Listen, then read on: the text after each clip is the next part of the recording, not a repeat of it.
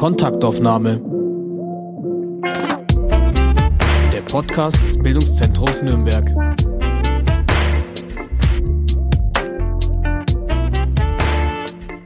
Herzlich willkommen zu einer ganz besonderen Ausgabe der Kontaktaufnahme.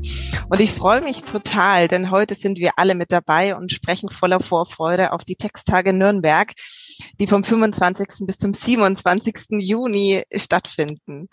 Ähm, wir feiern natürlich die Literatur, wir feiern Texte, aber wir feiern ganz besonders die Schreibprozesse, die Entstehungsprozesse dieser Texte und Bücher und eben auch die ganz, äh, ganz, ganz nahen Begegnungen mit den Autorinnen, die äh, im Fokus stehen. Jetzt sage ich erstmal Hallo in die Runde. Schön, dass wir alle zusammen sind. Ähm, liebe Podcasterinnen, lieber Podcaster, äh, in alphabetischer Reihenfolge sind wir.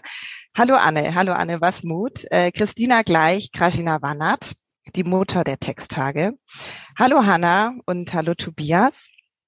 Ähm, und außerdem haben wir heute Verstärkung von Kathleen Röber. Kathleen, als Literaturkoordination Bildungscampus der Stadt Nürnberg. Du bist seit Wochen äh, mit Herz und Hand mit, der, mit den Vorbereitungen der Texttage beschäftigt. Was genau machst du? Ja, mein Teil ist sozusagen relativ einfach beschrieben. Ich bin zuständig für dieses Netzwerk hier, Fränkische Szene, Literatur und ähm, Krajina Wanner, die ja 2019 das schon konzipiert hatte, dieses tolle Festival, war bereit, die Szene auf den Platz zu lassen, so würde ich es mal sagen. Also wir haben jetzt aus dem Netzwerk der fränkischen Literaturszene hier über 30 Programmpunkte für den Textualienmarkt zusammengestellt. Und was man da erleben kann, ist wirklich Begegnungen, interessante Workshop-Sachen, also von äh, wie textet man Bier über Mundart Slam Fränkisch zu wirklich ausgefallenen, ähm, streitbaren Sachen, die man hier entdecken kann. Genau, und das bereite ich gerade vor. Naja, und natürlich ist Katharina auch mit dabei. Dich haben wir doch nicht vorgestellt. Okay, danke. Zwei, die, die das heutige Treffen moderiert. Dankeschön, Krasina. Krasina, als Macherin der Texttage mit Herz und Hand. Wie bist du aufgeregt? Wie geht's dir gerade? Ich bin unglaublich aufgeregt. Äh, vor allem liegt es daran, dass wir immer noch nicht wissen, ob wir es tatsächlich in Präsenz durchführen können oder nicht. Aber wir hoffen sehr stark darauf. Es wäre so, so, so schön. Vor allem dieser, dieser Hof. Ich freue freu mich einfach auf diesen Hof, auf die Atmosphäre unter der Plantane. Ähm, ähm, zurück zum Inhalt. 2019 gab es die viel gelobte Premiere auf dem Gewerbemuseumsplatz. Graschner, du hast einen fantastischen Spürsinn im Auswahl der Autorinnen, Autoren ähm, bewiesen, denn ähm, die danach mit dem Literaturnobelpreis ausgezeichnete Olga Tukatschuk war zu Gast. Und ich glaube, das diesjährige Literaturfest wird äh, dem nicht nachstehen. Wir haben ganz, ganz tolle Autorinnen da und ähm, sind unheimlich gespannt, sowohl auf die Begegnung als auch auf die Texte. Mhm. Ähm, jetzt ist es so, acht Autorinnen, acht Bücher, ja, acht Podcasterinnen, sag ich mal. Ähm, wir haben gelesen, wir haben nachgedacht und wir möchten das miteinander teilen und äh, unsere Gedanken dazu offenlegen. Anfangen tun wir mit Hanna Diemer. Hanna, du hast ähm, das Buch Kintsugi von Miko Sophie Kümer gelesen. Wie ging es dir damit? Ich habe mich wahnsinnig über dieses Buch gefreut, weil ich ähm, also zuerst bin ich ganz normal auf dieses Buch zugegangen, habe es einfach so gelesen und dann ist mir aufgefallen, dass es um eine Familie geht, die aber keine typische Familienkonstellation ist, sondern es ist ein schwules Pärchen, deren Freund und dessen Tochter. Und die sind aber so in dieser Familie zu Hause und es geht um ein Wochenende, die diese Familie gemeinsam verbringt und ich fand es unglaublich toll, ein neues Familienformat lesen zu können, das nicht nur unglücklich ist und in dem es nicht nur Streit und Zerbrechen gibt, aber eben auch Streit und Zerbrechen, aber wo es darum geht, dass es einfach schön ist und dass es was Gutes sein kann.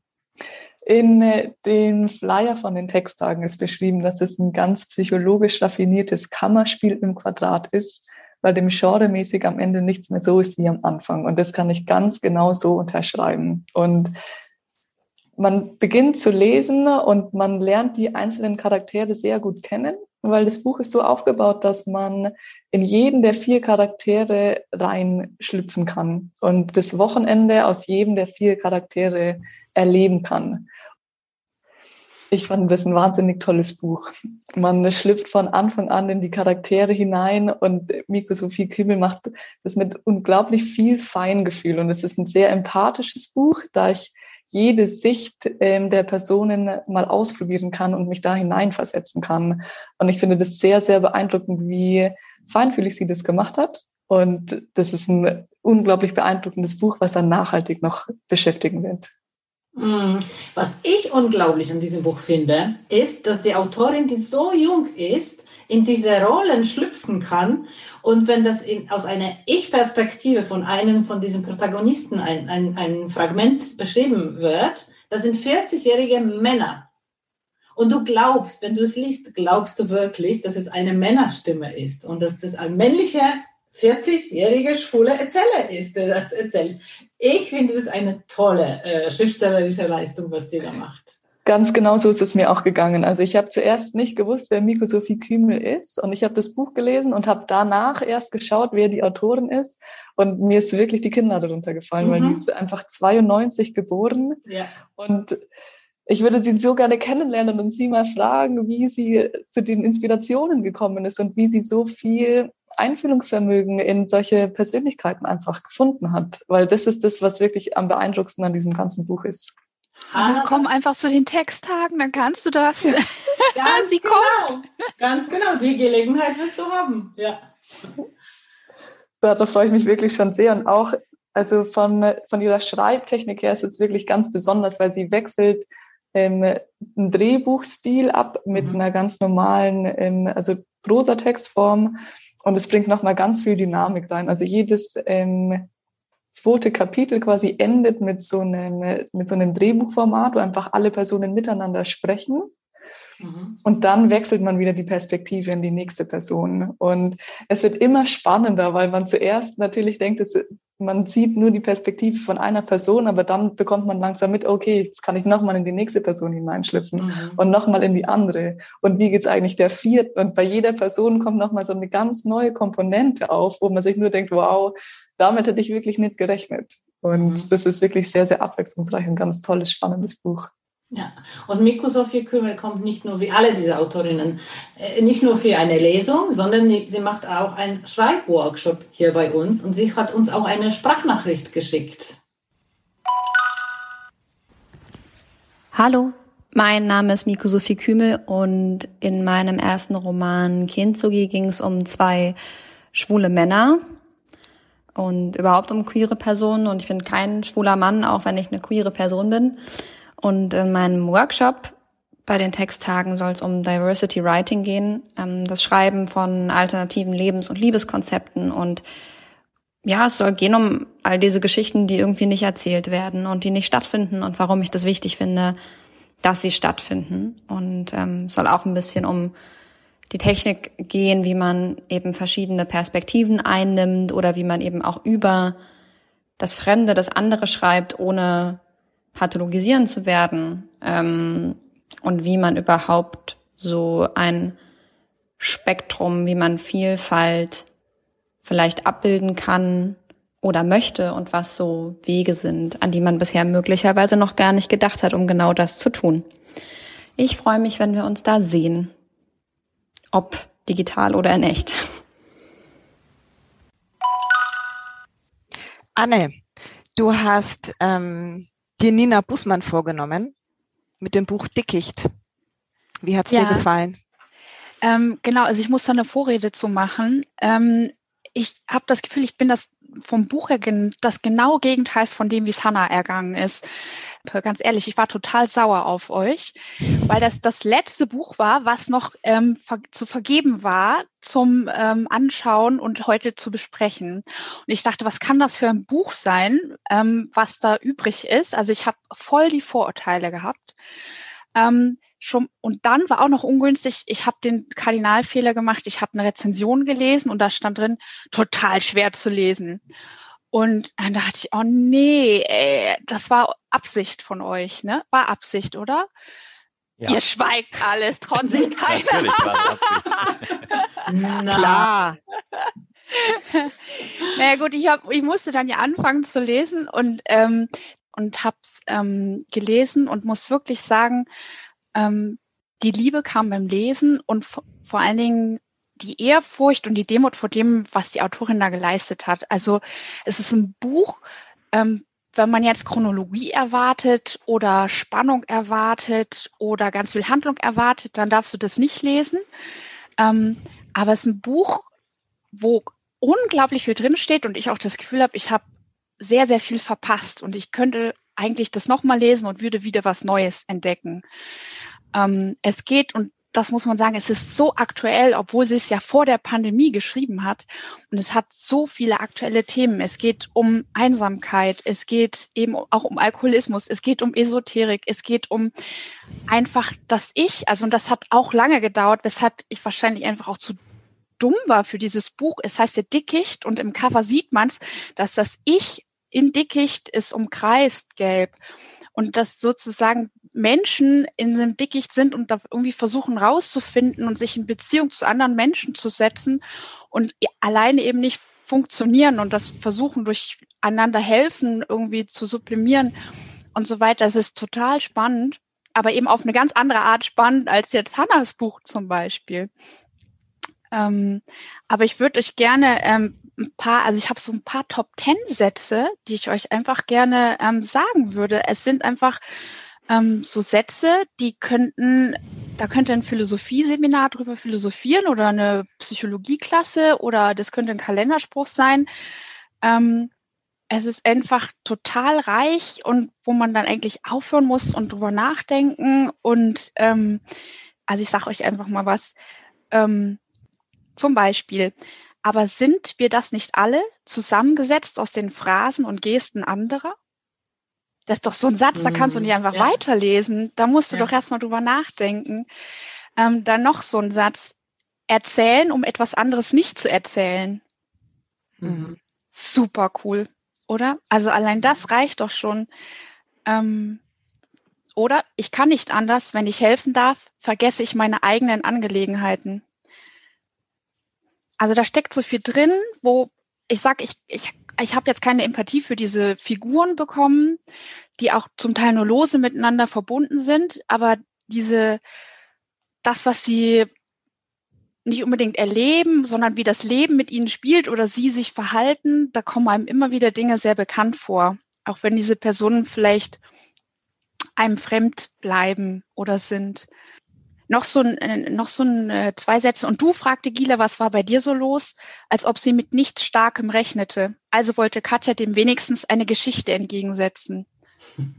Machen wir oft genug, oder? Ja, total. Also es geht ganz viel um, um Konstruktion mhm. des eigenen mhm. Ichs, ja. um, um, um Storytelling der eigenen Person. Also es ist total spannend. Ähm, noch ein Satz, wer springt, muss nicht fallen. Wenn man es richtig macht, fliegt man.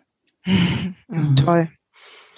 Was ich auch unheimlich finde, ist, ich mache mir auch Notizen zu den Büchern, die ich lese. Und äh, auf meinen Notizen ganz oben steht auch unglaubliche Sätze. Ich schwöre, ich habe es ja. genauso wie du auch wahrgenommen, wie sie diese Sätze konstruiert und wie viel Gehalt in diesen Sätzen versteckt ist. Ja. Also da steckt so viel Weisheit drin. Mhm. Ähm, es ist wirklich, äh, darf ich noch einen sagen? Oder mhm, zwei? Klar. Ähm, Befreiung heißt erkennen, dass sich alle, wirklich alle Geschichten auch anders erzählen lassen. Nina Busmann hat uns auch eine Nachricht geschickt. Kürzlich hat eine andere Autorin zu mir gesagt, aus der Perspektive einer jüngeren Frau zu schreiben, das sei ja leicht, weil sie auch mal jung gewesen ist und eine alte Frau war sie noch nie und deswegen kann sie das nicht so gut erzählen da habe ich gestaunt, weil ich glaube oder ich hoffe, dass man eigentlich alles machen kann. Man muss es halt gut machen. Ich glaube, dass wir alle ein Alter und einen Klang haben, mit dem wir uns besonders wohlfühlen. Und in dem Workshop würde ich gern probieren, dass wir einerseits rausfinden, welches Alter und welche Stimme das ist oder kann auch ein altkluges Kind sein oder eine kindische Alte. Und ich möchte versuchen, dass wir aus dieser vertrauten Zone rauskommen und auch probieren zu erzählen, was wir noch nicht erlebt haben. Anne, ich, äh, ich möchte anknüpfen an, an das Thema das du gerade erwähnt hast, ähm, Beziehung und Einsamkeit. Darum geht es nämlich unter anderem auch in dem Buch, das ich lesen durfte. Und zwar habe ich mir das Buch Wer wir sind von Lena Gorelik ausgesucht. Ähm, ja, Lena Gorelik und dieses Buch. Also fantastisch, wirklich fantastisch. Es ist erst am 18. Mai erschienen, also noch ganz frisch, quasi ungelesen und jungfräulich. Ähm, es ist eine Autobiografie und sie beschreibt darin ihren eigenen Weg auf der Suche nach sich selbst und wie sie sich selbst gefunden hat. Sie beobachtet äh, die Gesellschaft der 90er Jahre in Deutschland, der 90er Jahre in Russland. Sie beobachtet ihre Familie, äh, Mutter, Vater, ihre Oma und sich selbst natürlich. Denn ähm, Lena Gorelik kam in den 90er Jahren im Zuge der Kontingenzflüchtlingsgesetze, also der damals sogenannten Kontingenzflüchtlingsgesetze von St. Petersburg nach äh, Baden-Württemberg. Damals war sie elf Jahre und sie beschreibt eben so diese Zeit, in der sie letztlich ihre Kindheit verließ, ihre Kindheit in Russland und nach Deutschland kam mit, ihren, mit ihrer Mutter, mit ihrem Vater, mit ihrer Oma. Ähm, drei verschiedene Generationen, drei Generationen, die unterschiedlich mit der Migration umgehen. Sie verlässt ihre Kindheit, ähm, die Sommer in der Datscha, den toten Opa, den toten Onkel und wächst quasi als die Fremde in Deutschland auf entdeckt die Freiheit, entdeckt eine, eine ganz neue Art der Freiheit, lernt Entscheidungen zu treffen. Und ihre Eltern tatsächlich hingegen beschreibt sie als ähm, ja im, im Sehnsuchtswesten angekommen und dabei so eine ganz starke Russland-Nostalgie entwickelnd. Ähm, das Buch ist voller Erinnerungen und voller Gerüche und Beobachtungen, was sie unheimlich stark durch ihre Sprache ausdrücken kann. Beim Lesen fällt einem ständig auf, dass sich die Autorin in dieser Autobiografie eigentlich immer in einem Zwiespalt befindet, immer äh, so eine Gratwanderung leisten muss zwischen Stolz und Charme und zwischen Eigensinn und Anpassung. Ähm, und dabei entsteht so eine ganz starke Geschichte, Geschichte der Familie und Geschichte dieser Frau, Geschichte von Lena Gorelik und dem, was sie heute ist, nämlich eine jetzt gerade in München lebende Journalistin, Autorin, Mutter, die man unbedingt anhören muss, wenn es um Neo-Antisemitismus, Antisemitismus, um, um eine diverse Gesellschaft geht. Ganz, also was total beeindruckt in diesem Buch ist einfach die Erzählsprache.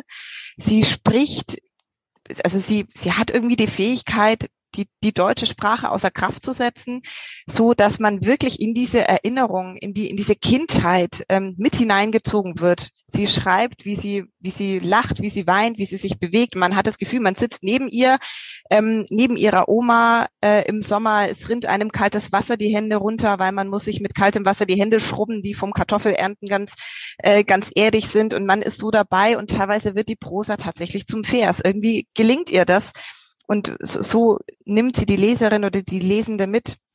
Das ist wahnsinnig spannend und spannend wird dann oder ist dann eben auch, dass sie diese Ambivalenz und diese, dieser, diesen ständigen Zwiespalt, den drückt sie in ihrer Sprache aus, weil sie für gewisse Dinge, für gewisse Dinge scheint es keine deutschen Worte zu geben. Also das heißt, sie schreibt auf Russisch, sie schreibt auf Kyrillisch, Dinge, die einfach in deutscher Sprache keinen Platz oder keine Existenz haben, wohingegen dann andere Dinge nur in Deutsch gesagt werden können. Und ganz beeindruckend finde ich dann die Art und Weise, wie sie diese unterschiedliche, diese zwei Sprachen für sich charakterisiert. Sie sagt, die russische Sprache ist für sie die Sprache ihrer Mutter, die Sprache ihres Vaters und die Sprache, in der sie das Lieben lernte.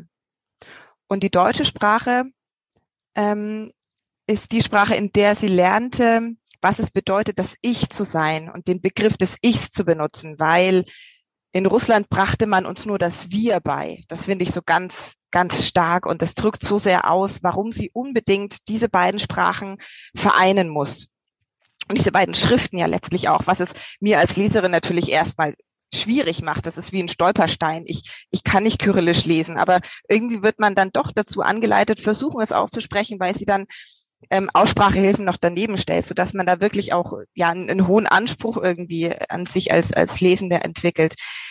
Ähm, ja, dieses, dieses Schreiben aus dem Ich, also das ist irgendwie so eine ganz, so eine wahnsinnig spannende Sache, weil sie eben in diesen autobiografischen Fragmenten, die sie da aneinander setzt, so intime Details ihres eigenen Lebens und ganz intime Details ähm, ihrer Familie preisgibt, ähm, über den zu Wasser gegangenen Onkel, den verstorbenen Opa, die Sprachlosigkeit der Familie, ähm, dazu das sich fremd fühlen, ähm, über antisemitische Begegnungen, über den Schmerz ähm, des, des Heimatverlusts der Eltern, also so Dinge, die sind ja wirklich da. Und ich frage mich, wie, wie schafft Lena Gorelik das? Ist sie da, ist sie da vorsichtig oder ist sie schonungslos?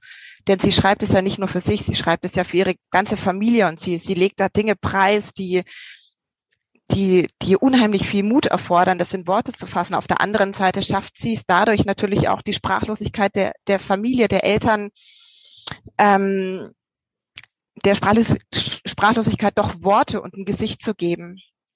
Ich finde das wahnsinnig spannend und spannend finde ich vor allem, ich hatte eine schon jahrelang zurückliegende Begegnung äh, mit Lena Gorelik und ähm, dabei äh, erfuhr ich, wie sie schreibt. Und das finde ich vor allem in Bezug auf diese fragmentarischen Erinner Erinnerungsgeschichten immer, immer wieder mit Bezug auf die Gegenwart so spannend, weil Lena Gorelik schreibt tatsächlich buchstäblich mit Schere und Kleber. Das heißt, ich sehe sie vor meinem gedanklichen Auge. Sie sitzt auf dem äh, Arbeitszimmerboden, umringt von ausgedruckten Texten, tollen Texten, aber total durcheinander, farblich markiert, thematisch, chronologisch irgendwie farblich markiert, hat die Schere in der Hand und fängt an zu schneiden und schneidet da Erinnerungsteile raus, vielleicht voller Liebe, aber auch irgendwie so martialisch, klebt sie irgendwo anders hin und so entsteht dieses Ding, das sie jetzt in der Hand hat mit Erscheinen des Buches und diese, ich möchte fast sagen, diese Annäherung aller Zwiespalte. Und das ist, also das hat mich so beeindruckt und ich bewundere sie wirklich für ihren Mut. Und das, das ist irgendwie wirklich ein, ein Kunsthandwerk. Toll. Also unbedingt lesen. Und ich freue mich so, dass sie kommt und ich möchte ihr unbedingt eben, wie gesagt, diese Frage stellen. Wie, wie schafft man das so, so stark über die eigene Geschichte zu schreiben? Und Katharina, du darfst diese Frage stellen, weil du wirst die Lesung mit Lena Gorelik moderieren. Ja, ich freue mich. Ja. Man merkt sofort, du bist die beste Person, die diese Moderation übernimmt. ja, und vielleicht lohnt sich auch jetzt an dieser Stelle zu sagen, dass die Lesungen bei uns also einen ganz besonderen Charakter haben, weil es geht bei unseren Lesungen nicht darum, dass die Autorinnen einfach aus dem Buch lesen oder vorlesen, sondern dass sie wirklich ein Gespräch mit dem Publikum führen und dass sie ein bisschen darüber erzählen, wie ihre Bücher entstehen. Und dann darf man jede mögliche Frage auch stellen. Also ich freue mich auch riesig darauf. Und das Buch habe ich tatsächlich noch nicht gelesen mhm. und bin noch neugieriger auf dieses Buch jetzt nach ja, deiner Präsentation. Ähm, ja, und, und Lena Gorelik hat uns auch eine Sprachnachricht geschickt. Dem eigenen Ich kann man beim Schreiben nicht entkommen.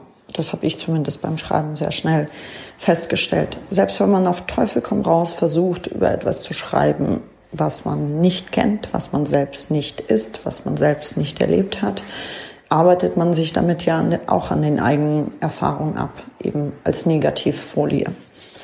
Was macht man aber mit diesem Ich? Wie lässt man es in den Text hinein? Wie distanziert man sich von dem Ich? Wie viele Ich will ich in meinem Text haben? Und wann will ich es auf keinen Fall? Wie gehe ich reflektiert damit um? Wie gehe ich bewusst damit um? Und wie kann ich im Schreiben damit spielen? Mit diesen Fragen wollen wir uns auseinandersetzen, wir wollen uns an ihnen abarbeiten, wir wollen stolpern, wir wollen lachen, wir wollen uns freuen und uns hinterfragen und wir wollen zusammenschreiben. Tobias, du hast das Buch Kein Sturm, nur Wetter von Judith Kukart gelesen. Ja, ganz genau. Und da ist auch die Entstehungsgeschichte eigentlich auch wieder ganz spannend, die wir gerade hatten.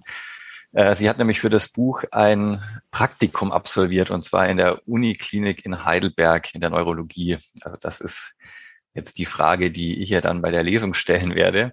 Aber ich würde noch mal mit einer anderen Sache anfangen. Ähm, Judith Kukart hat nämlich ähm, nicht immer nur geschrieben, sondern sie kommt auch ganz dezidiert aus der Richtung Tanz. Sie hat ähm, neben ihrem Literatur- und Theaterwissenschaftsstudium auch eine Tanzausbildung absolviert und schon sehr früh, 1984, ein Tanztheater gegründet, Skoronell, das es bis heute in der einen oder anderen Form gibt. Und sie hat lange Jahre eigene Produktionen in diesem Tanztheater gemacht, hat als Regisseurin gearbeitet, als Tänzerin.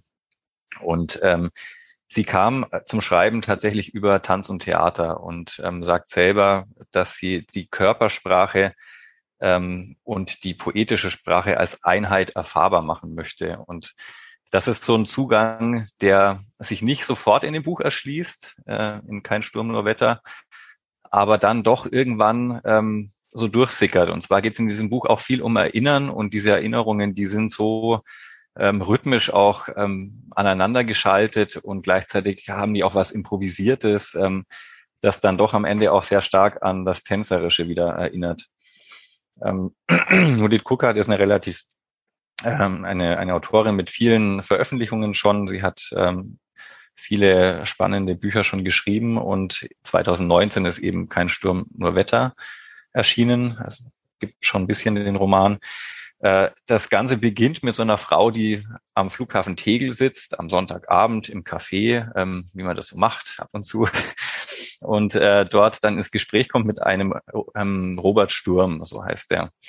Und äh, sie findet den spannend. Der Robert Sturm ist Geschäftsmann, fliegt nach Sibirien für eine Woche und sie weiß, in der Woche kommt er zurück. Und sie ähm, klaut sich so eine Visitenkarte aus, äh, aus seinem Geldbeutel dann in, in einer günstigen Gelegenheit. Und das ist sozusagen der Rahmen, den dieses Buch dann äh, ausmacht. Äh, es ist unterteilt in Kapitel, die die Wochentage dann wiedergeben und ähm, sie wartet im Prinzip drauf, bis dieser Robert Sturm kommt und hofft natürlich, ihn am Flughafen Tegel dann auch wieder zu treffen.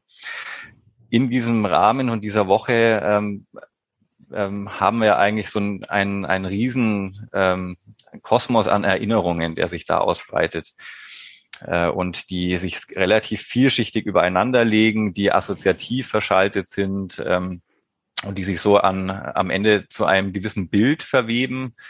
Und man fragt sich dann, ist das jetzt die Erzählerin? Ist dieses Bild, entspricht das dieser Figur? Oder ist es dann doch so, wie auch der, äh, der Professor, ähm, den sie zitiert, äh, einmal gesagt hat, und das steht auch im, im Cover äh, vorne drin, nämlich der Satz, wir sind, was wir vergessen haben. Also in diesem Spannungsfeld bewegt sich dieses Buch irgendwo äh, was sind wir, was macht uns aus, inwiefern ähm, sind wir das, was wir erinnern oder auch das, was wir eben nicht erinnern. Und ähm, gleichzeitig kommen in diesem ähm, kommen in diesem Roman verschiedene Figuren auch vor. Das sind allesamt Männer, die äh, verflossene Liebschaften, ähm, würde ich jetzt mal so salopp sagen, und eben diese eine Liebschaft, auf die sie wartet, der Robert Sturm. Und die sind alle mit äh, also ganz fixiert auf eine Zahl. Da gibt es eine Zahl, das ist die 36 und die spielt da immer eine Rolle. Und das ist zum einen ähm, der, der die erste Figur Viktor, der ist 36, als sie ihn trifft. Sie ist 18, die Hälfte davon. Da gibt's den Johann, der ist 36, als sie ihn trifft, ähm, und sie ist 36 in diesem Moment. Und dann gibt es noch den Robert Sturm, der auch 36 ist, wer hätte es gedacht. Und sie ist aber zu diesem Zeitpunkt, also dem Zeitpunkt des Erzählens 54, das Doppelte. Das, das gibt dem Ganzen irgendwie nochmal so eine Grundierung und ähm, sie hat selber mal darüber gesagt, dass das natürlich auch so eine Konstante ist, die, ähm, die da irgendwie eine Rolle spielt für diese Figur ähm, äh, der Erzählerin, die namenlos bleibt. Äh, sie ist Naturwissenschaftlerin und es gibt ihr natürlich auch da nochmal so ein so einen gewissen Halt in ihren äh, Erinnerungen, die ja so auch durch die Finger ein bisschen rutschen. Äh, über diese ähm, Männer, die sie kennengelernt hat, mit denen sie zusammen war, die sie wieder verloren hat, äh, kommen auch zeitgeschichtliche Elemente in das Buch. Das ist irgendwie auch eine ganz, ganz schöne Dimension, die da noch reinkommt. Viktor ist so ein alter 68er, ganz politisch sozialisiert, ähm, der ihr so diesen Kosmos eröffnet, äh, gleichzeitig bleibt dieser Erzählerin dieser Kosmos auch immer so ein bisschen verschlossen. Äh, Johann, der nächste dann in der Reihe, ist promovierter Neurobiologe. Ähm, und äh, nein, Entschuldigung, sie ist promovierte Neurobiologin und er ist der Dramaturg. Beide sind sie in total prekären Jobs unterwegs, obwohl es ja eigentlich gerade bei ihr nicht der Fall sein müsste. Also eher so, so prekäre Existenzen. Ähm, und Johann ist so ein Kind der ähm, aus Ostdeutschland, der Wiedervereinigung. Also nochmal ein Thema, das hier so ganz beiläufig mit reinfließt und das aber auch nochmal den Roman etwas vielschichtiger und tiefer macht, als ähm, wenn es das nicht gäbe. Ähm, ja, ansonsten von der Stimmung, es ist kein Antidepressivum. Ähm, also das darf man sich nicht äh, erwarten von diesem Roman. Es ist eher so eine melancholische Stimmung. In, am Anfang fließt auch so dahin und ähm, es dauert eine Weile, bis man in diesen Sog reinkommt, der sich dadurch entwickelt auch. Ähm, es gibt keinen so ganz dezidierten Spannungsbogen, aber das macht dieses Buch auch aus im Prinzip. Ähm, und es geht natürlich ganz viel ums Erinnern. Es geht auch dann durch diesen Hintergrund der Hauptfigur äh, darum, inwiefern ähm, das Erinnern auch biologisch geprägt ist. Also die ganze neurobiologische Perspektive wird da dadurch natürlich ganz gut reingebracht und kann daran aufgehangen werden. Gleichzeitig ist sie aber ganz stark auch in in metaphorischen Bildern vom Erinnern drin. Also da ist dann die Rede von der Erinnerung als der Hefe und ähm, äh, als dem Teig äh, und Erinnerung ist dazu da, um Leben ähm, überhaupt zu leben, um Gegenwart zu verstehen. Also das ist eine ganz spannende äh, Zusammenschaltung von diesen unterschiedlichen Annäherungen an, an das Erinnern. Und ähm, ja, am Ende würde ich sagen, ist es ein Buch, das sich ganz stark existenziellen Fragen nähert, von wirklich verschiedenen Seiten. Es geht um Identität, um Bewusstsein, äh, darum, wer über das Leben entscheidet, ob man es selber ist, ob es am Ende doch nur irgendwelche Synapsen sind, die, die einen irgendwas machen lassen, wer die Entscheidungen trifft im eigenen Leben. Äh, und es ist ein Buch, das auch nicht alles erklärt. Das ist das Schöne dran. Es lässt Fragen offen, es lässt Räume offen, ähm, macht viele Räume auf und ähm, beantwortet diese Fragen aber gleichzeitig nicht, was für mich auch immer so ein, ein Gütekriterium für Literatur eigentlich ist, für gute Literatur.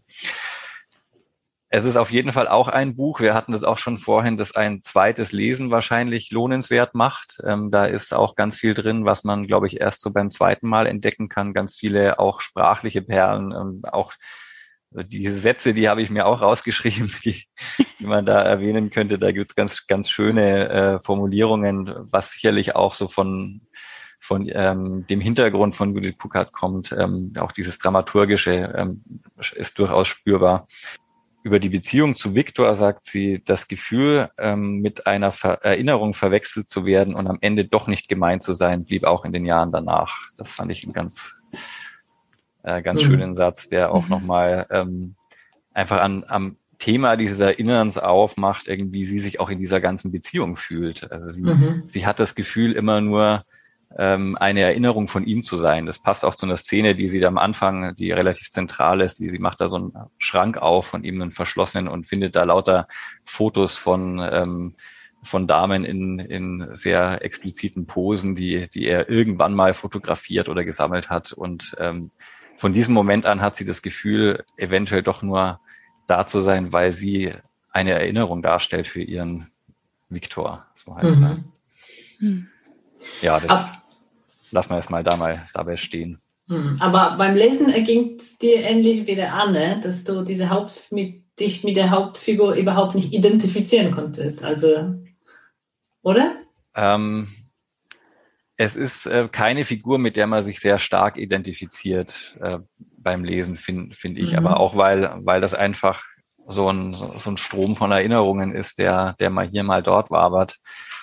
Ähm, aber es ist natürlich schon so in, in den Assoziationen, die da aufscheinen, ist es schon was, wo man in die Figur reinkommt. Also es mhm. ist ähm, keine Figur, die einem fremd bleibt. Vor allem in diesem Mosaik, das sich dann zusammensetzt, ähm, ist es eine, eine sehr komplexe Figur, äh, die aber auch, glaube ich, eben so eine, ähm, wie soll man sagen, die Frage ist ja auch aufgeworfen, ist diese Figur irgendwie kohärent und ist es, man hat die, diese Suche nach der eigenen Identität, die scheint die ganze Zeit durch. Und es ist auch eine, eine, eine Störung in Anführungszeichen. Also man, äh, sie baut auch literarisch ständig, ähm, glaube ich, solche Störelemente ein, um eben zu verdeutlichen, dass, dass, dass diese, dieser Suchprozess auch bei der Erzählerin da ist. Und von daher ist es jetzt nicht darauf angelegt, dass man ähm, sich sofort mit dieser mhm. Figur identifizieren kann. Aber das soll es, glaube ich, auch nicht. Mhm. Macht auch tatsächlich dann in dem Fall den Reiz aus. Mhm. Ja. Judith Kuckert ist gerade jetzt mit äh, Theaterproben sehr beschäftigt und so aufgeregt, dass es endlich in der Präsenz wieder geht bei ihr, dass sie uns keine Nachricht schicken konnte. Und weiter geht's mit einem äh, weiteren spannenden ähm, Buch von Dennis Ode und zwar Streulicht. Mhm. Rashi, ja. Wie ging es dir damit? Ja, also äh, in unserem Gespräch äh, ist schon öfters das Wort Identität gefallen. Und äh, ich glaube, das ist auch so ein Topos, äh, das sich immer wieder wiederholt. Ich würde jetzt kurz überlegen, ob das nicht in jedem Buch eigentlich auch ein bisschen darum geht, dass die äh, Figuren auf der Suche nach eigener Identität sind oder versuchen, die eigene Identität zu verstehen. Auf Und jeden Fall. Schon, ja. Und äh, äh, bei diesem Buch ist es besonders präsent. Äh, wir haben wieder zu tun mit einer Debütantin, Dennis Ode ist auch eine wahnsinnig junge Autorin, die mit dem äh, ersten Buch sofort auch auf die Shortlist des Deutschen Buchpreises gelandet ist. Und das Buch wurde auch äh, besprochen in allen möglichen Feuilletons und mehreren Podcasts und äh, anderen Formaten. Das würde auch bedeuten, dass sie mit dem Thema, mit dem Buch wirklich perfekt den Nerv der Zeit getroffen hat und äh, wie gesagt, einen äh, weiteren Beitrag zu dem aktuellen Diskurs um die Identität und um Sichtbarkeit von gesellschaftlichen Gruppen und von strukturellen Problemen äh, geliefert hat. Aber wir sprechen über einen Roman und nicht über ein Sachbuch oder eine Studie dazu. Und die Stärke von guten Romanen äh, liegt darin, dass sie solche gesellschaftliche Diskurse als menschliche Erfahrungen sichtbar machen. Also zum Beispiel eben strukturelle Ungleichheiten als private äh, Erfahrungen erzählen. Und so ist es mit diesem Roman. Es gibt hier eine Ich-Erzählerin, die an den Ort zurückkehrt, wo sie aufgewachsen ist, um an der Hochzeit ihrer Schulfreunde äh, teilzunehmen. Und dann erinnert sie sich an ihre Kindheit und an ihre schulische Laufbahn und überlegt, versucht zu verstehen, was dabei und warum so oft schief gegangen ist. Sie hat es doppelt schwer. Also sie stammt aus einer sozial benachteiligten Familie, aus einer kaputten Familie und äh, gleichzeitig wird sie von der Gesellschaft als Türkin gelesen. Wobei, anders als die Protagonisten von Lena Gorelli, ist sie nicht nach Deutschland als Migrantin gekommen. Sie ist hier geboren. Ihre Mutter stammt aus der Türkei. Sie selbst ist von hier, sie spricht nicht mal Türkisch und trotzdem wird sie immer wieder von der Gesellschaft als Türkin gelesen. Was sie als Kind überhaupt nicht versteht. Die Mutter ist nicht mehr da, die Mutter hat die Familie verlassen, das Mädchen wird vom, vom Vater großgezogen und dieses türkische Element ist in ihrer Gesicht oder vielleicht in die, ihren Augenbrauen oder vielleicht in ihren Augen sichtbar oder vielleicht in dem zweiten Vornamen, den sie am besten geheim hält. Sie weiß nicht genau, was das ist, was sie so zu Türken macht. Ähm ich finde, es ist ein unglaublich starkes und auch tolles Buch, was man wirklich schwer weglegen kann. Und äh, die Autorin ist bestimmt bin ich mir ganz sicher, eine neue, starke Stimme in der deutschen Literatur und von der können wir gerne neue Bücher erwarten. Ich habe mitbekommen, dass sie jetzt gerade dabei ist, einen neuen Roman zu schreiben und auf den freue ich mich schon jetzt und natürlich auf die Begegnung mit Dennis Ode. Also nur von, von Hören für die Beschreibung her, das ist ja natürlich sowas von aktuelles Thema, also wahnsinnig. Ne? Und ich konnte sogar schnell an ein paar Leute denken, die ich kenne, die diese Situation einfach haben. Also die von hier geboren sind, hier ganz normal, aber ein anderer Hintergrund oder anders ein bisschen aussehen, als was man so denkt oder weiß ich nicht, also ne? Mhm. Und, und dann damit konfrontiert ist, ne? Also mit Fragen, woher kommst du? Mhm. Wenn man also woher soll ich denn kommen? Was, ja. was möchtest du denn hören? Ne? Mhm. Ja. Weil und, und da, das finde ich spannend. Also ich bin äh, neugierig auf das. Ja. Ich finde toll an der Geschichte, wie sie erzählt ist, dass es keine große rassistische Übergriffe gibt oder so, so dramatische Geschichten, sondern so ganz subtile Pixe, die sie ständig bekommt, immer wieder und immer wieder. Und das zeigt wirklich das Phänomen, dass äh, Rassismus von außen gesehen ganz oft nicht als Rassismus wahrgenommen wird. Ja. Weil das so ganz kleine Sachen sind. Und dann sagt man sich, ach, die ist überempfindlich. Hm. Und man kann das sich wirklich nicht so ähm, in diese Rolle versetzen und in dieses, äh, ja, in diese Person versetzen, die das immer wieder und immer wieder erlebt. Und wie gesagt, so widersprüchliche Kommunikate bekommt. Zu Hause wird gesagt, sei leise. Und in der Schule, du musst lauter sprechen. Und sie, als Kind kriegt sie von keiner Seite Unterstützung. Niemand kann ihr das Selbstbewusstsein geben und erklären, du kannst damit so oder so umgehen. Ja, ich finde es, un also in dem Roman ist es mir extrem aufgefallen, wie gut sie Orte beschreiben kann.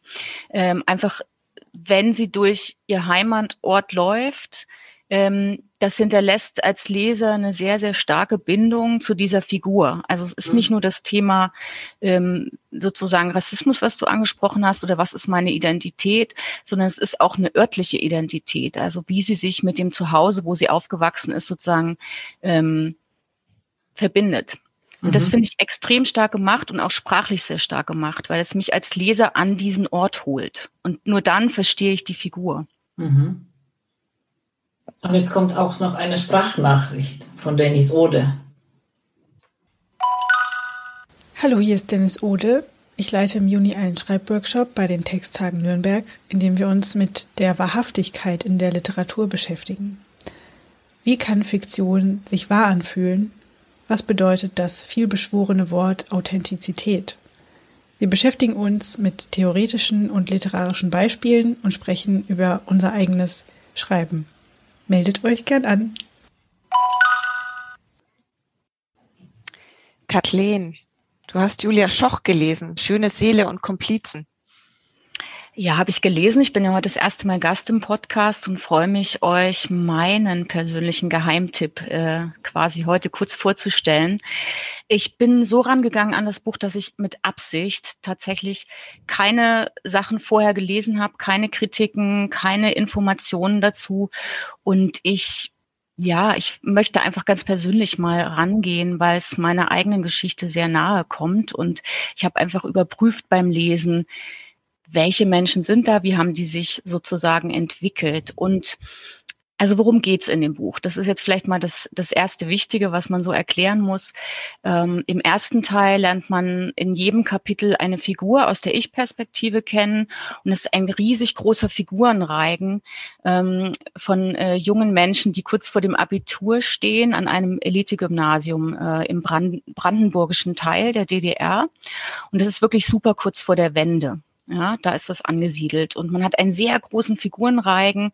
Und äh, erstaunlicherweise fand ich die männlichen Figuren tatsächlich spannender als die weiblichen. Das hätte ich jetzt auch nicht gedacht, aber ich konnte mich mit denen eher identifizieren. Das ist so der erste große Teil, wo man die alle kennenlernt. Und dann kommt der zweite Teil im Buch, da treffen wir diese Figuren wieder in der Jetztzeit, also so circa 30 Jahre später. Ähm, äh, und man sieht, was ist aus diesem Klassenverbund geworden, wo sind die hingegangen.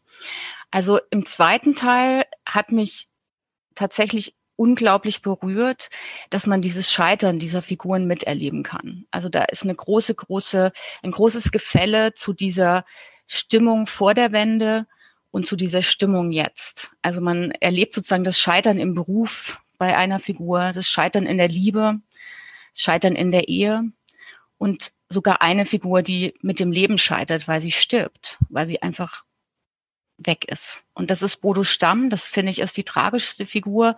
Wir alle kennen ja so äh, Schulsituationen, da gibt es immer den Streber, es gibt den Nerd, also da gibt es immer so diese Figurenkonstellation.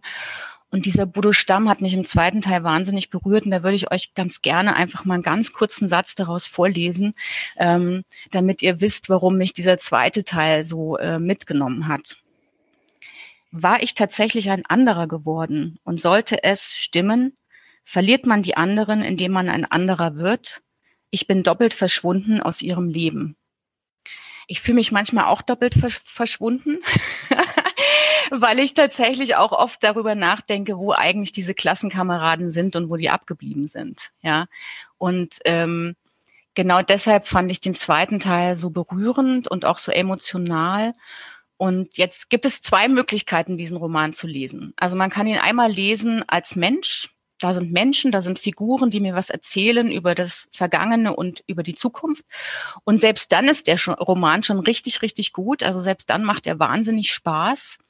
Aber man kann ihn auch lesen mit dem Hintergrund dieser DDR-Geschichte und dieser Wendezeit. Und das ist was, äh, was ich jedem empfehlen würde, sich nochmal äh, ein bisschen an diese Zeit zu erinnern. Und man muss natürlich auch wissen, dass zum Beispiel ähm, Gymnasium in der DDR, das war nicht für jeden zugänglich. Das ging nur, wenn man linientreu war. Das ging nur, wenn die Eltern in der Partei waren. Also nicht jeder, der gute Noten hatte, durfte auf ein Gymnasium gehen. Und wenn man diese Geschichte mitliest im ersten Teil, dann wird einem auch wahnsinnig klar, warum die Figuren so agieren, wie sie, wie sie, wie sie agieren.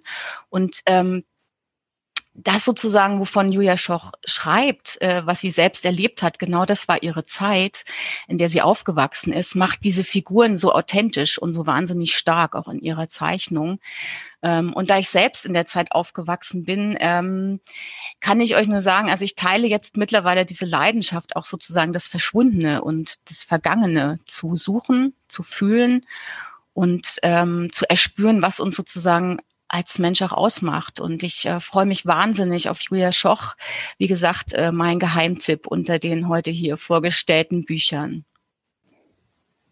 Kannst du uns noch mal erzählen, wo Julia Schoch herkommt, wo sie geboren ist? Du hast, glaube ich, nur erwähnt, wo das Buch spielt, wenn ich es richtig verstanden habe. Die ist tatsächlich auch in Mecklenburg äh, aufgewachsen und mhm. lebt jetzt äh, auch in Potsdam, also äh, ganz nah noch da, wo sie auch aufgewachsen ist und hat die Umbrüche 89 auch äh, miterlebt. Und ich glaube, deswegen ist das Buch so stark. Einfach sind die Figuren auch so stark. Und ähm, komischerweise, also diese männlichen Figuren, es gibt sehr viele Figuren hier, ähm, die haben mich mehr berührt, das hatte ich vorhin schon mal gesagt. Also zum Beispiel diese Figur von Alexander Wagenthaler, der äh, in seiner Abiturzeit äh, wahnsinnig kreativ ist, aber wusste, dass er niemals und in diesem System ein Kunststudium anfangen kann. Also das kann man da sehr genau rauslesen, dass das systematisch bedingt war, dass er quasi niemals Künstler werden kann.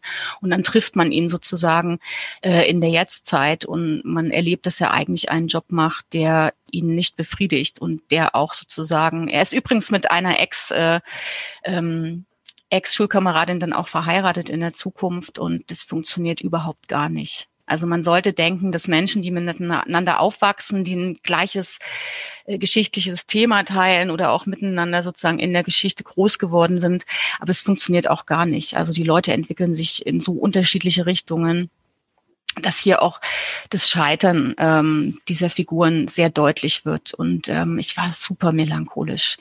Ähm, ich habe tatsächlich, ähm, und das finde ich, macht ein gutes Buch aus und deswegen ist es ein gutes Buch für mich, wenn man in so eine Gefühlswelt kommt, eine eigene. Das kann Freude sein, das kann Humor sein, das kann Traurigkeit sein, das kann alles sein. Aber sobald ein Buch das schafft, mich in irgendeine Gefühlswelt zu reißen, dann, dann ist es gut. Ja, das ist wie im Theater. Da gefällt mir auch nicht jede Inszenierung, aber vielleicht sind die Bühnenbilder gut, vielleicht ist das Schauspiel gut. Und das Buch ist einfach sehr gut für ein, äh, für ein eigenes Gefühl. Und das bleibt auch. Das ist, was das Buch ausmacht. Das Gefühl bleibt mit mir sozusagen. Aber wenn du sagst, da sind zwei Personen, die, die nicht zusammenbleiben können, dann hat das ja auch vielleicht was mit diesem Umbruch zu tun, dass du plötzlich so eine ganz andere Gesellschaftswirklichkeit hast, die anders funktioniert und jeder geht damit auch anders um oder entwickelt plötzlich eine andere biografische Linie. Also mir ist das jetzt so deutlich geworden in der Pandemie, wo wir zum ersten Mal in Westdeutschland mit der Situation konfrontiert waren, dass andere Regeln für unser Leben gelten. Und das war der, zum ersten Mal der Moment, wo ich dachte, jetzt verstehe ich so ein ganz bisschen gefühlsmäßig, wie es vielleicht euch damals so gegangen, ergangen ist. Ähm, ich finde das hochaktuell. Also ja, äh, Leute haben ja während der, da hast du schon total recht. Also Leute haben äh, in der Wende natürlich entweder ihre, ihre Chance genutzt und haben ihre Träume verwirklicht oder sie sind gefangen geblieben in diesem alten System und konnten sich quasi nicht frei machen. Und das sieht man an vielen Figuren hier, finde ich ziemlich deutlich und ziemlich exemplarisch. Ähm, das Schöne ist, dass sie das nicht so, sie schreibt, also sie schmiert es einem nicht so aufs Butterbrot, ja. Also man, man kriegt dieses Geschichtliche nicht so als Leser so direkt auf die Stirn geschrieben und es wird nicht immer wieder rausgepackt, sondern entweder weißt du das, dann kannst du das mitlesen oder du liest es halt, wie schon gesagt, als einfach einen wirklich gut geschriebenen Roman über Menschen und deren Entwicklung, ja. Hat sie auch eine Sprachnachricht uns geschickt? Ja, das hat sie. Die Perspektiven oder besser gesagt die, die Modelle von Perspektiven, von denen wir in der Schule oder vielleicht an anderer Stelle gehört haben, sind meist ziemlich statisch gedacht.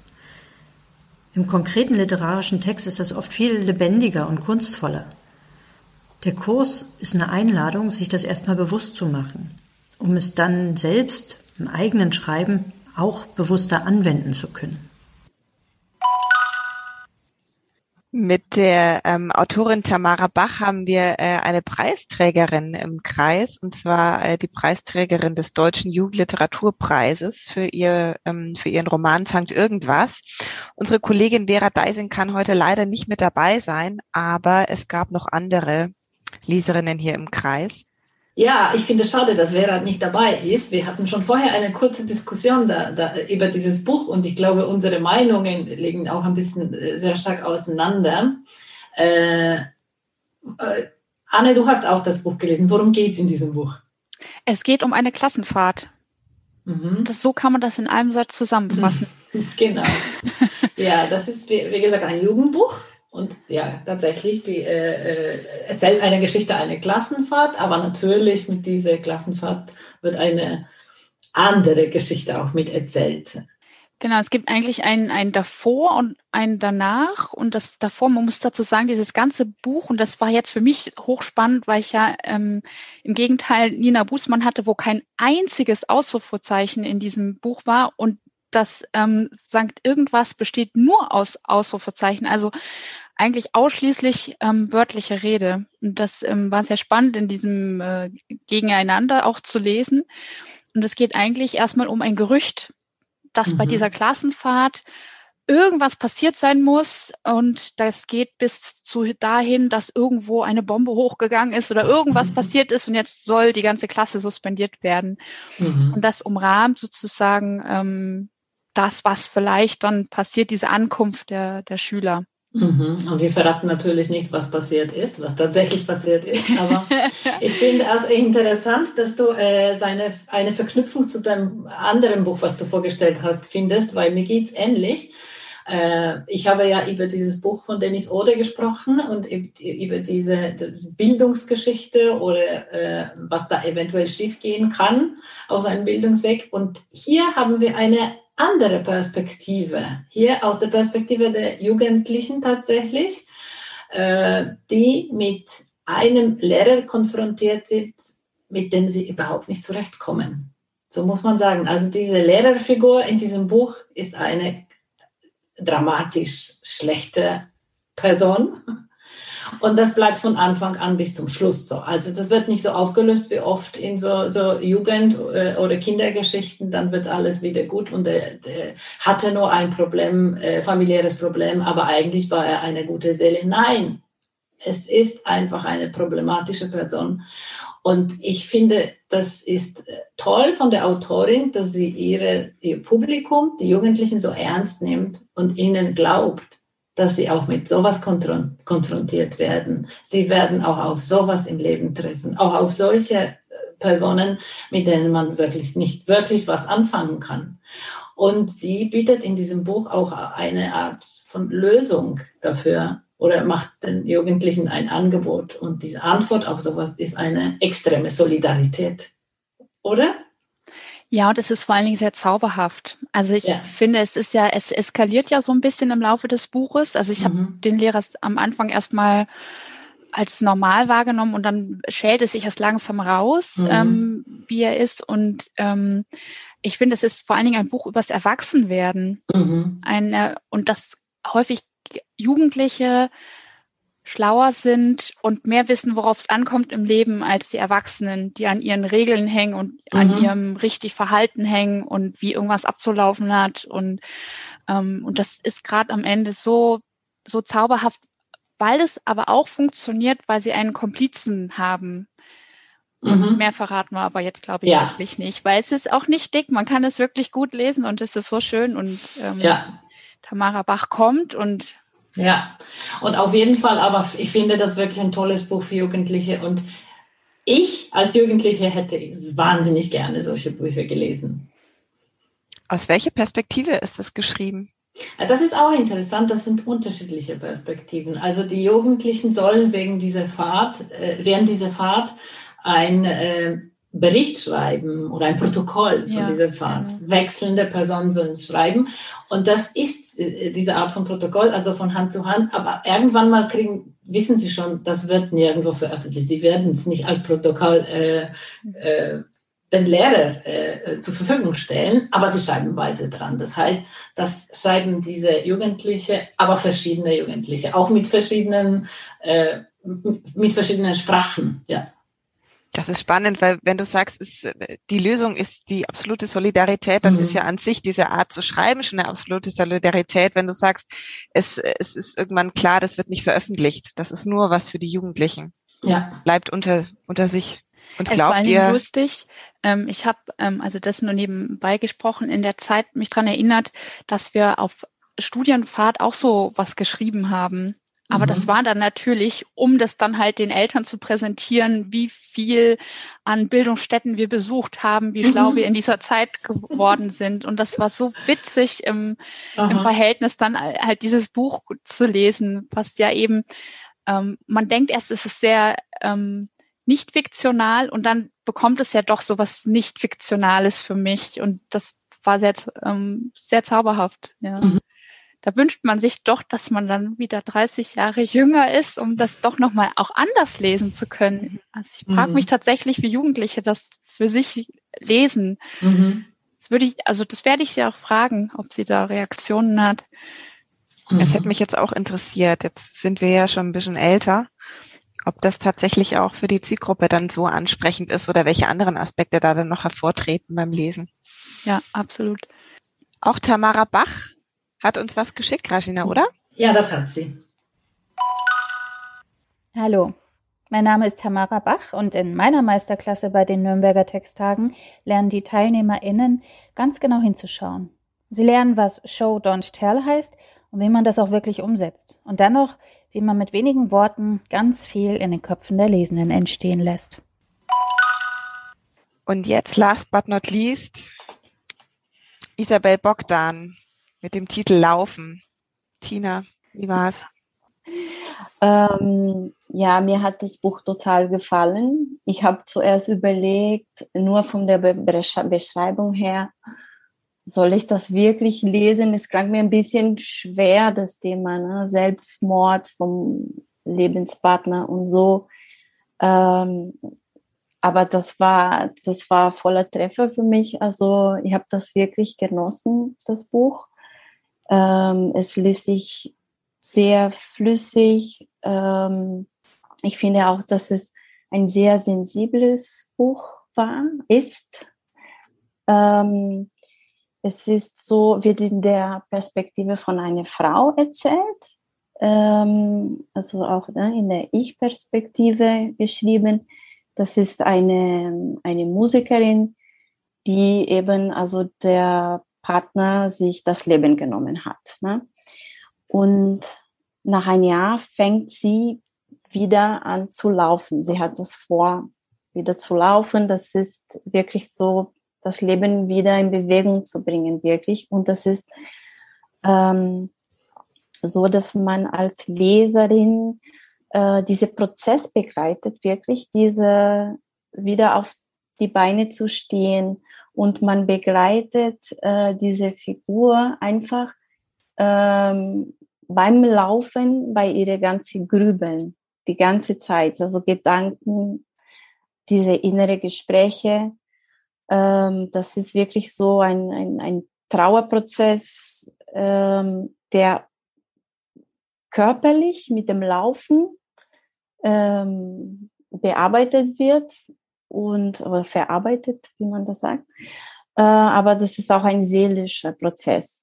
Und das finde ich toll in diesem Buch, dass man wirklich diesen Prozess auch merkt, weil der Ausgangspunkt ist anders als wie das Buch endet und äh, wie jeder Prozess natürlich, das, es gibt Tiefe und Höhe, also es ist nicht äh, was Statisches, sondern wirklich, äh, es gibt sehr schwere Themen und es gibt auch sehr lustige Momente, weil natürlich diese, man erlebt mit oder sieht ähm, auf dem Weg, was, was sie sieht und dann sie beschreibt und es ist äh, spannend, wie sie, sie versucht manchmal auch von diesen Gedanken zu fliehen, ne? indem man dann sie ganz schnell rennt oder so und muss selber checken, nee, ich, ich bin jetzt zu schnell, ich muss atmen, ich muss langsamer machen.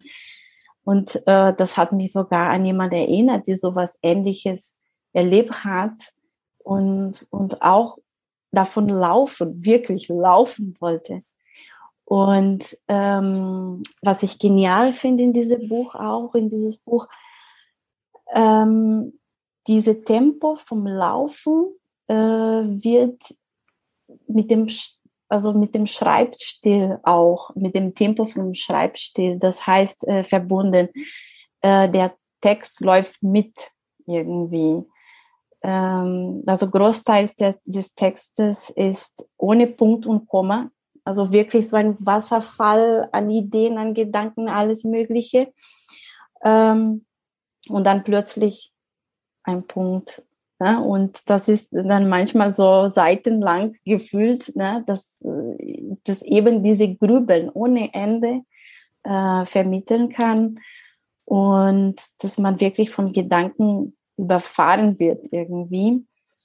Äh, und da sind alle möglichen Themen dabei, also und auch eine also schöne Kombinationen finde ich.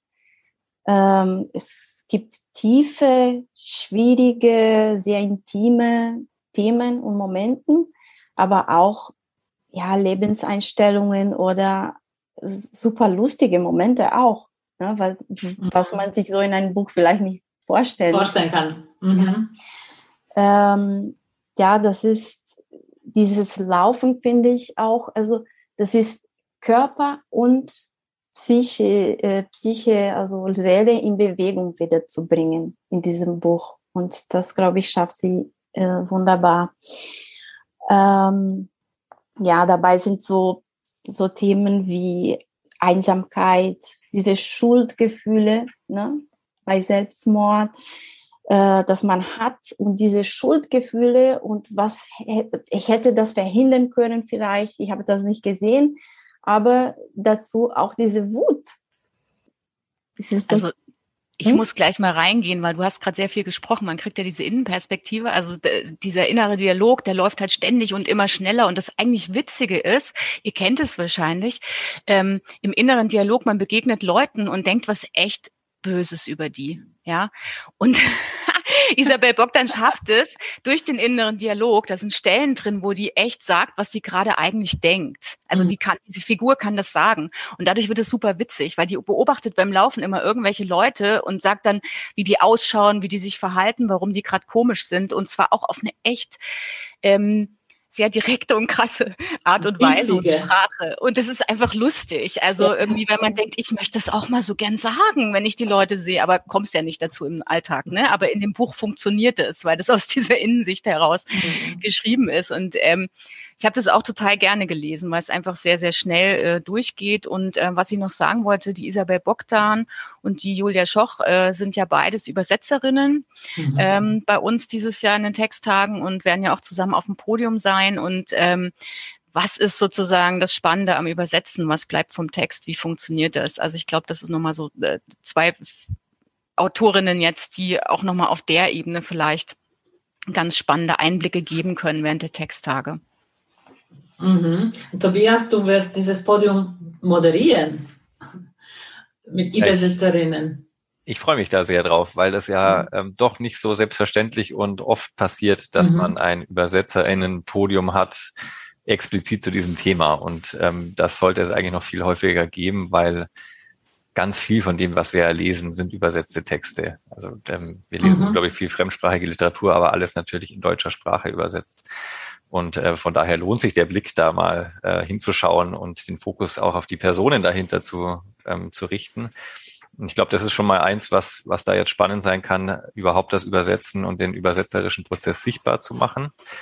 Äh, ich freue mich natürlich auch sehr, dass mit Isabel Bogdan eine ähm, Person dabei ist, die äh, schreibt und die jetzt ähm, mittlerweile für ihre Romane bekannt ist, aber die gleichzeitig aus dem Übersetzen kommt. Und ähm, mhm. sie wird sicherlich in ihrem Workshop ja auch thematisieren, inwiefern die beiden Sachen zusammenhängen, äh, ob sie zusammenhängen, äh, wo, wo sie da irgendwie die, die Anknüpfungspunkte sieht oder ob sie anders schreibt, wenn sie, wenn sie aus dem Übersetzen kommt oder auch nicht. Ähm, da werden wir sicherlich ein paar spannende Sachen auch erfahren von ihr. Und ähm, sicherlich geht es um das Abenteuer übersetzen, das äh, klingt immer wieder so an, aber gleichzeitig wird es, äh, denke ich, auch darum gehen, um den Knochenjob übersetzen, denn es ist ja auch wirklich ganz viel harte Arbeit ähm, und auch viel schlecht bezahlte Arbeit, muss man fairerweise auch dazu sagen. Und ähm, auch das werden wir sicherlich thematisieren. Äh, und uns spielt in Anführungszeichen in die Hände, dass das Thema auch gerade tatsächlich mhm. ähm, passiert ja nicht so oft, aber doch auch präsent ist durch das, was mit, mit äh, der Übersetzung von Amanda Gormans äh, Text passiert ist oder passiert und die Diskussion, die da äh, dadurch angestoßen wurde. Und ähm, ich bin gespannt, was unsere Podiumsgäste ähm, dazu sagen, wie, ähm, wie sie diese Debatte auch erlebt haben und ähm, aus der Sicht einer Übersetzerin einfach nochmal vielleicht sagen können, wie sie das sehen. Mhm. Von daher ähm, freue ich mich drauf. Wir haben drei ähm, mhm. Wobei, Personen auf dem Podium, ne? Ja, wobei es jetzt hier eine Änderung äh, gibt äh, gegenüber dem gedruckten Programm, was wir veröffentlicht haben. Äh, die dritte Person auf dem Podium sollte äh, Frau Poprawska aus Polen sein, Urszula Poprawska, die äh, Deutsch ins Polnische übersetzt. Und sie sollte äh, als Stipendiatin des Hermann Kästen Stipendiums nach Nürnberg kommen, zur Zeit der Texttage. Aber Hermann Kästen Stipendium wurde verschoben aus allen bekannten Gründen. Und das heißt, diesen Gast aus Polen werden wir nicht haben. Und trotzdem haben wir eine Übersetzerin, also eine dritte Übersetzerin auf dem Podium, die sich tatsächlich äh, mit der deutsch-polnischen Übersetzung auch beschäftigt. Und äh, da kommen wir zurück auf den Anfang von unserem Podcast, äh, die Bücher von Olga Tokarczuk auch übersetzt hat. Das ist natürlich auch spannend. Deutsch, äh, genau. Ähm, sie heißt Lisa Palmes und sie ist Polonistin, Germanistin, Übersetzerin und Friseurin. Und sie sagt, dass äh, Übersetzen ist wie Haare schneiden. Und wie sie das meint, das kannst du wirklich äh, erfragen. Ja, da gibt es ja jede Menge Metaphern auch fürs Übersetzen. Das ist ja auch wirklich ähm, irgendwie verlangt dieses Thema auch nach, nach Metaphern. Es gibt ja auch die, dieses Bild vom, mhm. vom Tanz in den Ketten, das ich auch sehr schön finde. Ähm, mhm. und, ähm, aber ich bin also auf die, auf das Haare schneiden bin ich gespannt, ja. ich auch. Das ist ja. das Zopf abschneiden, oder? Schauen wir mhm. mal.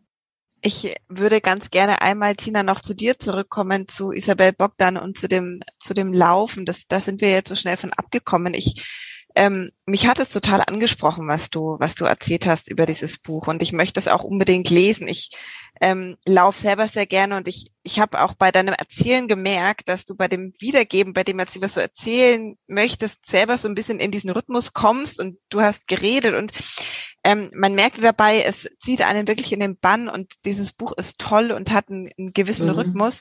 Ich frage mich, hat die, läuft die Autorin auch? Mhm. Vermutlich. Weil erst so, glaube ich, kommt, kriegt man das hin. Ja, muss man sie fragen, wenn sie kommt. Äh, ja. Aber ich glaube schon, es kann schon sein, ob sie auch die Ideen einfach so. Aber das ist, wie Kathleen gesagt hat, so lustig, ne, dass man im Gedanken ist, aber plötzlich dann was, was sieht, ne, und so lustige Momenten wie eine Frau, ah, was riechen Sie hier so?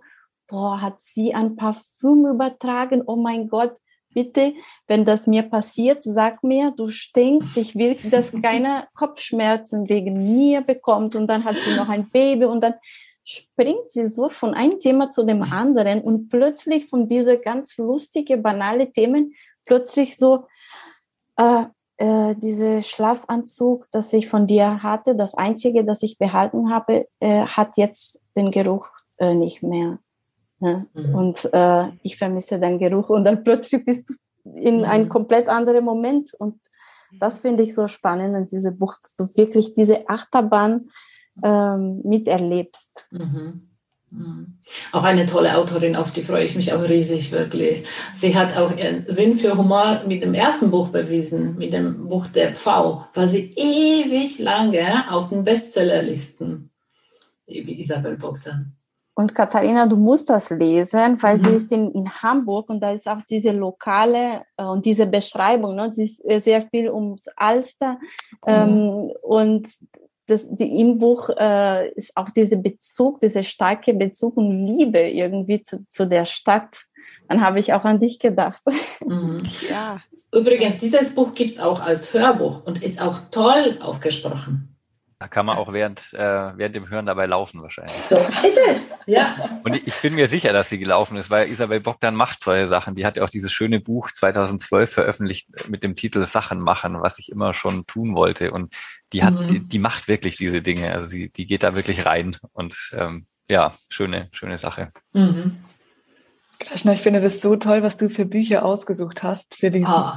Texttage. Ich bin so beeindruckt von dieser Zusammenstellung, jetzt nachdem ich alle so detailliert gehört habe. Ich bin wirklich beeindruckt, dass es immer so um diese seelischen Prozesse geht und um die Veränderung. Und da ist auch nochmal so ein bisschen auf dieses Kind Zugi von der Miko Sophie Kümmel mhm. zurückzukommen. Bei ihr geht es auch genau darum und auf dieses identitätsstiftende Merkmale. Und was hat dann Brüche damit zu tun? Was bedeutet Veränderung für mich selber?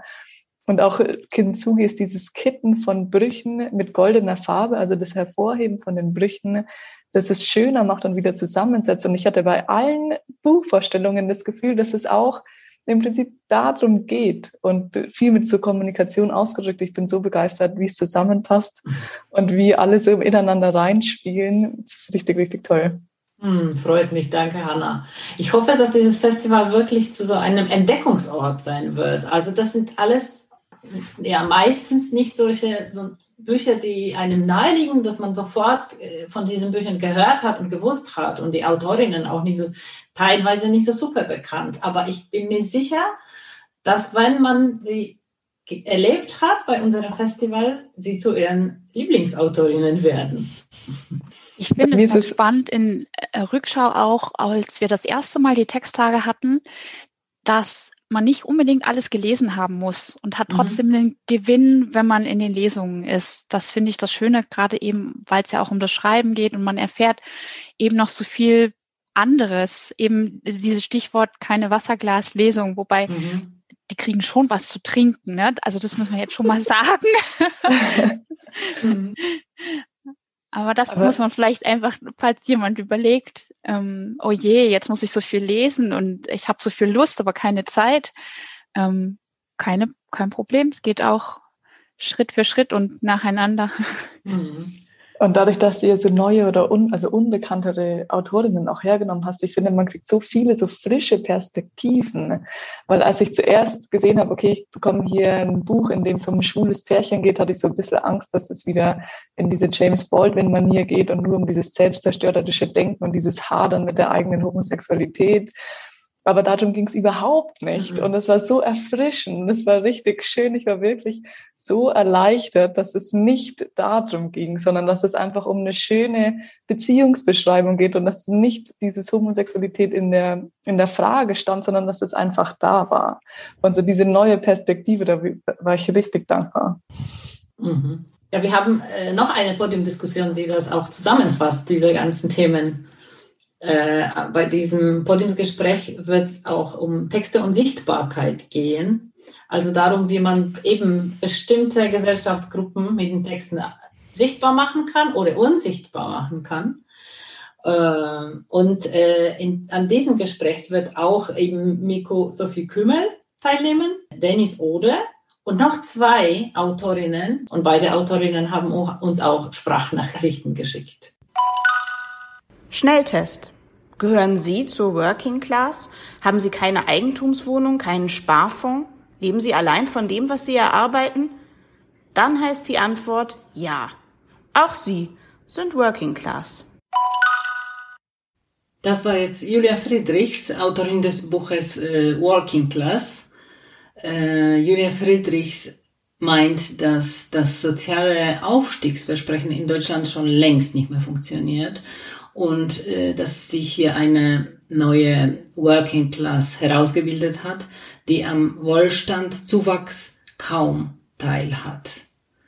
Und die zweite Sachbuchautorin, Emilia Roig, bietet uns wenigstens eine Vision einer zukünftigen Gesellschaft ohne Unterdrückung. Ich bin Emilia Reuk, Autorin des Buches Why We Matter, das Ende der Unterdrückung, der bei Aufbau Verlag ähm, am 15. Februar erschienen ist. Das Buch ähm, versucht, Unterdrückung greifbar zu machen, indem es aus den unterschiedlichsten Lebensbereichen erklärt anhand von sehr konkreten Beispielen, wie Unterdrückung aussieht und wie es sich materialisiert.